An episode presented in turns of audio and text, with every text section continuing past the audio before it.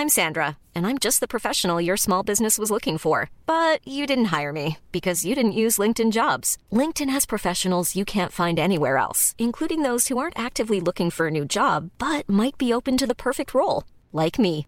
In a given month, over 70% of LinkedIn users don't visit other leading job sites. So if you're not looking on LinkedIn, you'll miss out on great candidates like Sandra. Start hiring professionals like a professional. Post your free job on linkedin.com/people today. Make some Bonjour, je m'appelle Armel M, mais vous pouvez m'appeler Armel parce que c'est bah, mon prénom. C'est trop déprimant, j'ai arrêté d'écouter les infos. Ces mots, vous les avez peut-être entendus dans votre entourage, vous avez peut-être vous-même pris vos distances avec l'actualité. Il y a pourtant, dans la masse d'infos qui nous tombent dessus chaque jour, des choses positives, éclairantes ou simplement intéressantes, sans être déprimantes. Alors, Restons calmes. dans ce podcast, nous tentons de trouver au moins 5 bonnes raisons de rester calme et détendu en fouillant dans l'actu. Aujourd'hui, le nouveau feuilleton politique en Italie, l'explosion du vélo à Paris, l'avenir australien des îles Tuvalu, des canons à neige pour le climat et un sommet international dédié à la protection des glaciers. Je pense que c'était très important d'avoir le Premier ministre de Norvège avec nous. Les Alpes, l'Himalaya étaient là parmi nous. Éco-anxiété, fatigue informationnelle, Je veux avoir une pensée toute particulière pour le président du Népal. restons calmes. Dans chaque épisode, au moins 5 bonnes raisons de rester calme et détendu en fouillant dans l'actu. La question climatique, en général, n'aide pas à rester calme. On parle même d'éco-anxiété, cette forme d'anxiété liée à un sentiment d'impuissance face au dérèglement climatique, à la destruction des écosystèmes, à la multiplication des catastrophes naturelles, etc.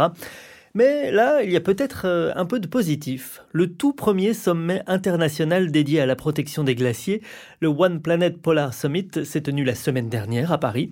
Pendant trois jours, la communauté scientifique d'une quarantaine de pays a dressé le constat d'un monde en danger. Le changement climatique est trois fois plus rapide dans les régions arctiques.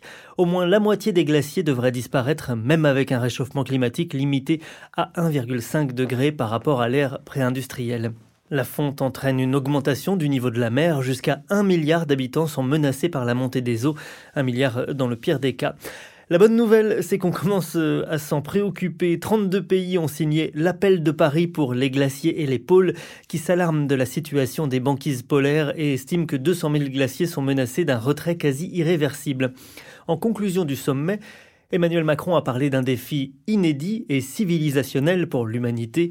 Le président de la République s'est engagé à mobiliser un milliard d'euros pour soutenir la recherche polaire au travers de plusieurs projets. Malheureusement, comme le note le site d'Info Reporter, pour sauver les glaciers, il faut réduire nos émissions de gaz à effet de serre, un point qu'Emmanuel Macron n'a pas abordé durant son discours. Quant à la déclaration finale, timide sur l'atténuation des émissions de gaz à effet de serre, selon Le Monde, elle se contente de demander une réduction plus rapide sur la base d'une trajectoire conforme à l'accord de Paris. La sortie des énergies fossiles n'est pas mentionnée. Pendant ce temps-là, les glaciers continuent de pleurer à grosses gouttes. Voilà, mesdames et messieurs, ce que je voulais vous dire. Merci à tous et toutes d'être là, à nos scientifiques, à nos ONG, à la société civile, aux peuples autochtones euh, qui sont ici présents, à toutes les organisations et au gouvernement. Merci à tous. Bonsoir et bienvenue à tous dans l'actualité de ce jeudi. Les nouvelles sont mauvaises, l'info nous fatigue et puis le ciel est gris. Restons calmes. Chaque jour, au moins 5 bonnes raisons de rester calme et détendu. Si la question de l'avenir des glaciers vous intéresse, et notamment les solutions, je vous invite à lire l'article du Monde consacré à Hans Hurlemans, glaciologue néerlandais de renommée mondiale, qui propose d'utiliser des canons à neige pour préserver les glaciers. Alors pourquoi? Eh bien, pour qu'ils restent blancs. En fondant de plus en plus vite, explique le chercheur, la glace abrase la roche sur laquelle elle glisse, moulue de manière impitoyable par son poids. Il en résulte une augmentation de la poussière minérale. Le vent dépose cette poussière sur le glacier qui devient toujours plus sombre. Ça vous a peut-être déjà frappé en montagne. Certains glaciers ont des teintes plus grises et anthracites que blanches. Les scientifiques ont prouvé que le rétrécissement des glaces pourrait être notoirement ralenti, euh, sinon stoppé, si l'on recouvrait un dixième du glacier de neige fraîche toute l'année à l'endroit où la glace s'accumule. Le problème, eh ben, c'est qu'il ne neige presque plus jamais en été et que en hiver les précipitations sont trop espacées, d'où cette idée, la neige artificielle, une solution qui, dans ce cas-là, ne demanderait ni source d'énergie ni procédé chimique. Pour en savoir plus, je vous invite à lire cet article du Monde dans les Alpes suisses, un Don Quichotte contre la fonte des glaces. Tout de suite, quelques bonnes nouvelles en bref. Bonne nouvelle. Je me suis réveillé de bonne humeur ce matin. Oh non, celle-là, elle compte pas. Bonne nouvelle. L'Union européenne trouve un accord sur la restauration de la nature. Le Parlement européen et les États membres de l'Union européenne sont parvenus, jeudi 9 novembre, tard dans la nuit, à s'entendre sur une proposition de règlement relatif à la restauration de la nature. Comme l'écrit Libération, c'est une bonne nouvelle pour les tourbières, les prairies, les forêts, les rivières, les lacs, les herbiers marins, les éponges ou encore les coraux qui sont vitaux pour l'humanité. Mais le texte n'est plus aussi ambitieux qu'à l'origine. Bonne nouvelle L'Australie offre l'asile climatique à la population des îles Tuvalu. C'est à la fois une bonne nouvelle pour eux et la conséquence d'une triste réalité. L'archipel fait partie des nations les plus menacées par le réchauffement climatique, principalement en raison de la montée du niveau de l'océan. L'Australie offre aux 11 000 habitants de l'archipel des droits spéciaux pour s'installer et travailler dans le pays, selon un traité rendu public par les, les, deux pays le vendredi 10 novembre. Bonne nouvelle À Paris, la fréquentation des pistes cyclables a doublé en un an. On comptait pour le mois d'octobre 2023 deux fois plus de passages de vélos au niveau des capteurs installés par la ville qu'au mois d'octobre 2022. Aux heures de pointe, les vélos sont plus nombreux que les voitures sur certains axes représentatifs de la capitale. Le trafic routier intramuros a diminué d'environ 45% depuis 2001, selon Le Monde. Tout de suite, on écoute un chauffeur de taxi nous dire pourquoi Anne Hidalgo est une vieille tranche de poisson pour... Non, pas du tout. Restons calmes, c'est la promesse de trouver chaque jour au moins 5 bonnes raisons de rester calme et détendu en fouillant dans l'actu. Alors y a-t-il des raisons de se détendre en Italie? On va le savoir tout de suite. Restons calmes. Chaque jour, au moins 5 bonnes raisons de rester calme et détendu avec Armel M. Magie du podcast Alexandra Sirgan, journaliste en poste en Italie ou plus exactement au Vatican, s'est jointe à nous. Salut Alexandra. Salut Armel, salut tout le monde. Alors tu as toute ta place dans ce podcast car tu es quelqu'un de très calme en général. Enfin, c'est ce qu'on dit, j'ai lu ça dans la presse. Euh, bah, as... Surtout en Italie, en Italie, ils, sont, ils essaient d'être assez calmes. Donc, euh, je, je, me mets à leur, à leur rythme, on va dire. Allez, une généralité pour commencer. tu as une histoire marrante à nous raconter. Euh, ce qui a occupé les unes de l'actualité italienne ces dernières semaines, c'est une rupture amoureuse. Et oui, rien de plus banal finalement, sauf, sauf quand ça concerne les plus hautes sphères du pouvoir et que ces sous-textes dépassent le cadre de l'intime pour se frotter à celui du politique. Je m'explique. Le 20 octobre au matin, la présidente du Conseil des ministres, Giorgia Meloni, officialise sa rupture avec son compagnon, Andrea Gianbruno, présentateur télé de la chaîne Rete Quattro. La chef du gouvernement italien écrit Nos chemins se sont éloignés depuis un certain temps et le moment est arrivé d'en prendre acte. Apparemment, c'était connu de tous que le couple de 10 ans battait de l'aile, mais c'est une série de vidéos assez compromettantes d'Andrea Gianbruno qui ont accéléré la rupture. Quelques jours plus tôt, une émission satirique très populaire ici en Italie de la chaîne Canale 5 a révélé plusieurs vidéos où on entend le journaliste hors antenne en train de draguer lourdement une collègue. Tu fidanzata?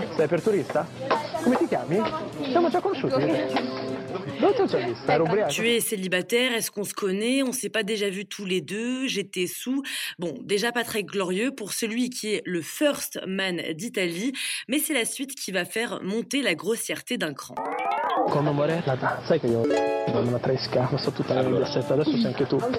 Però stiamo cercando anche una terza partecipante, per noi facciamo le threesome. Voilà, même sans euh, parler couramment italien, vous avez sûrement reconnu le mot threesome, plan à trois. Et donc on entend le journaliste dire qu'il a déjà une relation avec une autre personne dont le nom a été censuré dans l'audio, mais qui n'est donc pas Giorgia Meloni, que tout le monde est au courant et qu'il cherche une troisième participante. Les coquins. Et oui, mettre à jour le comportement complètement déplacé d'un journaliste qui se croit tout permis, ça pourrait déjà être vu comme une bonne nouvelle en soi, mais c'est surtout du pain béni pour l'opposition italienne qui pointe du doigt l'hypocrisie de Giorgia Meloni, qui ne cesse de vanter les vertus de la famille traditionnelle, mais qui a du mal à les mettre en place dans son propre foyer. C'est là qu'on peut y voir une stratégie de déstabilisation politique. Ces deux chaînes privées appartiennent à l'empire Mediaset, contrôlé par Silvio Berlusconi, ancien politique et homme d'affaires extrêmement puissant, décédé en juin. Le camp Berlusconi a-t-il délibérément fait fuiter ses vidéos pour fragiliser Mélanie? Dans un article du Monde écrit par le correspondant à Rome Olivier Bonnel, ce dernier rappelle qu'il y a un an, lors de former son gouvernement, Giorgia Meloni avait tenu tête à l'ancien chef du Conseil qui tentait d'imposer des proches dans l'équipe gouvernementale. Cette rupture est donc éminemment politique et témoigne de l'emprise que, même décédé, Silvio Berlusconi continue d'avoir sur le pouvoir italien. En politique, euh, tous les coups sont permis. Il y a toujours des, cassettes un peu sales, des vidéos, des histoires, des rumeurs qui traînent dans des couloirs euh, au cas où. Ça peut toujours servir hein, d'avoir des dossiers sur tout le monde. Mm. Non? Bah, Visiblement, euh, oui, c'est ce qui est, c'est ce qui est utilisé. Euh, c'est très, on va dire, c'est typique apparemment euh, de la politique italienne depuis que Berlusconi a pris le pouvoir il y a 20 ans et a racheté toutes les chaînes italiennes. C'est typiquement ce qui se, ce qui se passe. la politique se joue aussi dans les médias. Alors à part ça, est-ce qu'il y a quand même de, de vraies bonnes nouvelles en Italie? Ma certo, Armel, et elle concerne le sport. Fin septembre, l'Italie a fait entrer la valeur et le droit à la pratique du sport dans sa constitution au même titre que l'art et l'éducation. La formule exacte, c'est celle-ci. Je cite, La République reconnaît la valeur éducative, sociale et de bien-être de l'activité sportive sous toutes ses formes. Et par conséquent, elle s'engage à ce que le sport soit une valeur protégée par la Constitution pour tous et partout. Donc ça peut sembler vraiment être du blabla, mais ça veut dire que sur le plan pratique, l'État s'engage à rendre cette activité accessible à tous. Ça veut dire mettre en place les structures nécessaires, par exemple dans les écoles, ou rendre sa pratique accessible aux prisonniers. Le sport, pour rappel, c'est bon pour la santé mentale, la santé physique, la socialisation ou encore l'autodiscipline, mais c'est aussi un bon moyen pour nous aider à rester calme. C'est un bon moyen aussi pour se faire mal aux genoux, Alexandra. Et oui, ça te connaît toi, non? Oui, c'est ça. Je, je courais avant. Jadis. Jadis. Je te laisse euh, aller courir, Alexandra. À bientôt. Oui, à bientôt, à très bientôt, Armel. Restons calmes, un podcast à respirer profondément chaque matin dès 7 heures. Je vous ai promis euh, au moins 5 bonnes raisons de rester calme et détendu en écoutant ce podcast d'infos. On fera le, le bilan à la fin pour savoir si nous avons tenu la promesse mais pas tout de suite. Agathe Lévesque, bonjour. Bonjour Armel. Tu as cherché, tu as fouillé dans l'actualité de ces derniers jours et tu t'es mise en quête d'une info qui pourrait nous aider à rester calme. Et tu n'as pas trouvé, pourquoi? Non, je n'ai pas trouvé car c'est la malédiction de ma génération. Je suis vouée à être énervée par tout ce que je lis et tout ce que je trouve. Génération énervée. C'est une enquête de la cellule d'investigation de Radio France qui me donne aujourd'hui une bonne raison d'être énervée on y parle d'ubérisation de la santé.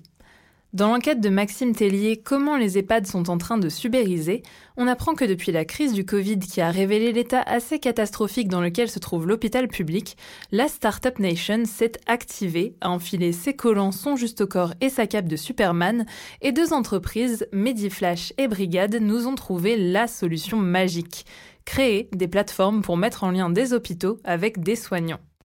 À première vue, on pourrait se dire que c'est une bonne idée. Les soignants qui s'inscrivent dans ce mode de travail sont indépendants, choisissent leurs horaires, leurs missions et sont mieux payés à la fin du mois. Et les hôpitaux, eux, pallient leur manque de main-d'œuvre. Mais il y a un mais. Bah oui, sinon c'est pas drôle, voire plusieurs. D'abord, adieu congés payés, arrêt maladie et chômage, l'ubérisation c'est intéressant seulement pour les personnes qui n'ont jamais de problème, jamais de pépins ou qui ont beaucoup d'argent de côté.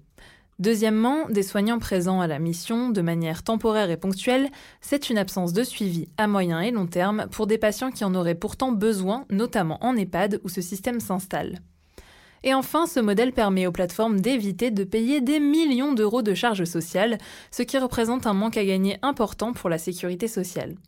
L'autre tout petit, minuscule détail, c'est que ce modèle serait tout simplement illégal. Un courrier rédigé en 2021 par Elisabeth Borne et Olivier Véran, alors respectivement ministre du Travail et ministre de la Santé, alertait sur le fait que les soignants et aides-soignants en particulier, de par leur statut, ne peuvent pas travailler en tant qu'indépendants. Leur mission au sein d'hôpitaux pourrait donc être requalifiée en travail dissimulé. Ce qui est paradoxal, c'est que si d'un côté certains membres du gouvernement alertent sur ce problème, de l'autre, les deux entreprises ont tout de même bénéficié d'un soutien public de la part de la Banque publique d'investissement sous forme de prêts et de subventions.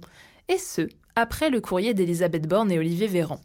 Banque publique d'investissement dont, il faut le rappeler, l'État est actionnaire. Peut-être que les 4 250 000 euros perçus par Brigade et Medicash auraient pu mieux servir s'ils avaient plutôt été injectés directement dans des plans de soutien à l'hôpital public. Un modèle dédié à la santé qui pénalise la Sécu, c'est vraiment bien pensé en tout cas.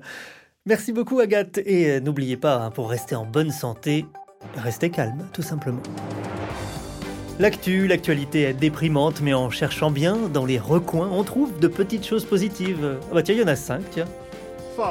Des gouvernements s'engagent un peu à préserver les pôles et les glaciers. L'Union européenne trouve un accord sur la restauration de la nature. Le sport est reconnu à sa juste valeur en Italie. L'Australie offre l'asile climatique à la population des îles Tuvalu. À Paris, à vélo, on dépasse les autos et c'est l'occasion de citer Jodassin. Dans Paris, à vélo, on dépasse les autos. Voilà ce qu'on a trouvé aujourd'hui. N'hésitez pas à me dire si ce rendez-vous vous semble utile, si vous le trouvez bien décoré ou si vous aimeriez qu'un sujet soit abordé. Je vous donne rendez-vous demain entouré d'une belle équipe très calme. Restons calmes. Dès 7h, au moins 5 bonnes raisons de rester calme et détendu en fouillant dans l'actu. Vous avez aimé cet épisode? N'hésitez pas à le noter, le partager, le commenter et à revenir demain.